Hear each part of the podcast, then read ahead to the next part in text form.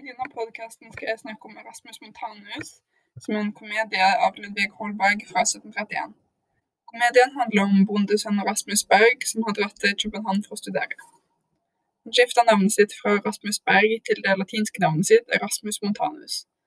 Når han kommer tilbake, anser han seg selv som en lært mann, og prøver å fortelle alle sine gamle kjente om hva han har lært, men de vil ikke høre og synes han høres gal ut for å f.eks. tro at jorda er rundt. Det handler om at all vitenskapen han har han snakker om, blir så vanskelig å fordøye for den enkle bondestanden at de ender opp med å avvise både vitenskapen og Rasmus Berg.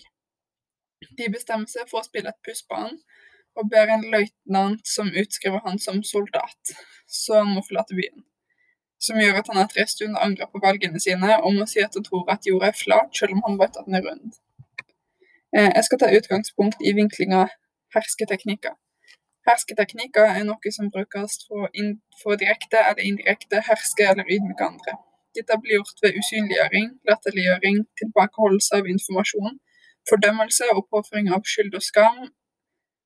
Ja. Eh, flere av karakterene i stykket tar i bruk hersketeknikker i stor grad, og alle på måter som kan sammenlignes med dagens samfunn. Eksempel er det flere eksempler på politikere som bruker hersketeknikker for å fremme poengene sine.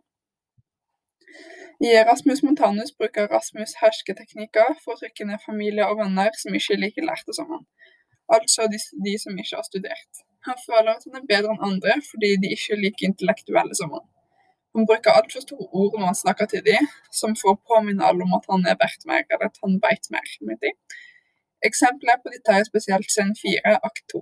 Her disputerer Rasmus med Per, en mann som er lært, men som Rasmus snart finner ut ikke kan så mye i det hele tatt. Både Per og Rasmus bruker hersketeknikker for å trykke hverandre ned, og begge er overbevist om at de vet best, og at den andre er en idiot. Per argumenterer for at han har alle på sin side, og det er hele bygda mot Montanus, mens Montanus argumenterer mot, mot han ved å si at ulærte menn som Per er uenige, mens hans egne menn som har hatt utdanning, eh, vil støtte han og løfte han til skyene. Han sier også at han burde binde munnen til alle som er uenige med han, fordi han synes at alle burde tro det han tror. Rasmus viser mange eksempler som forteller oss at han, mm, at han mener han er bedre enn andre fordi han vet mer om visse ting. Han nedtrykker altså de rundt seg for å fremme seg sjøl. Eksempel krever han et helt rom alene, sånn at han kan være der når han leser og forsker. Han er også veldig slem mot broren sin, og forventer spesiell behandling for de rundt han bare fordi han har fått utdanning. I slutten av stykket der løytnanten prøver å skrive inn Rasmus som soldat, er det Rasmus som blir brukt hersketeknikker på. Han blir trua og ydmyka til å innrømme at jorda er flat. Da har alle blitt så lei av han at de var villige til å sende han vekk fordi han herska så masse med dem.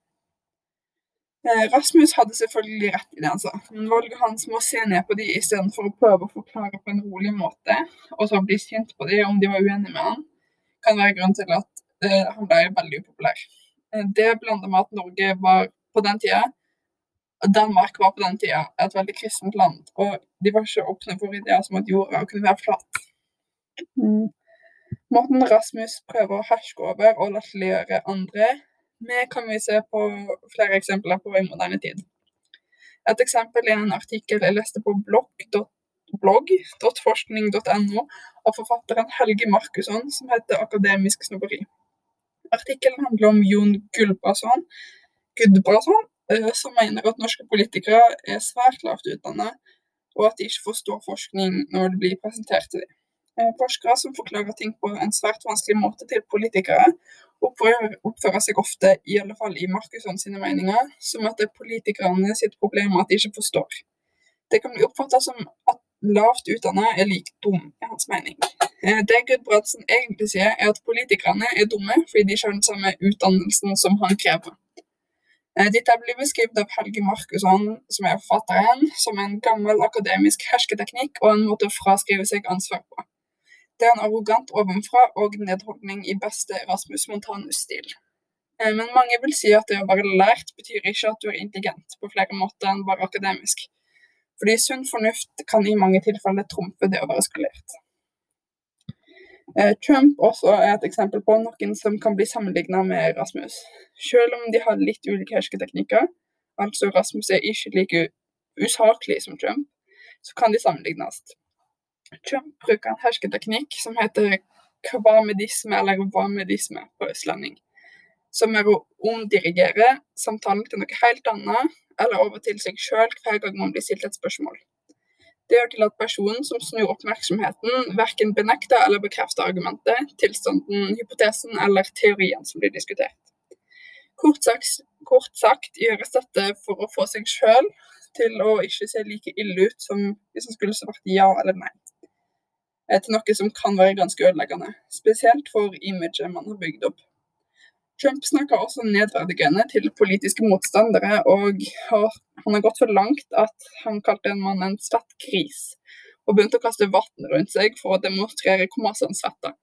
Dette er et veldig sterkt eksempel på ydmykelse, hersketeknikken. Eh, det Trump og Rasmus sine hersketeknikker har til felles, er at begge blir brukt for å undertrykke andre, og for å få seg sjøl til å se bedre ut. I likhet med Trump, som unngår å svare på spørsmål for å beholde imaget sitt, velger Rasmus å stå helt fast i meningene sine for å ikke føle seg nedverdiget, noe som endte opp med å ødelegge alt for ham. Eh, det var det jeg hadde om Rasmus Montanus og hersketeknikker. Eh, så vi kan jo se at hersketeknikker blir brukt mye i dag. Og at Rasmus Montanus sin måte å utføre de er kjent og blir også brukt i dagens samfunn til å trekke andre ned for intelligensen sin og for å reise seg sjølve opp.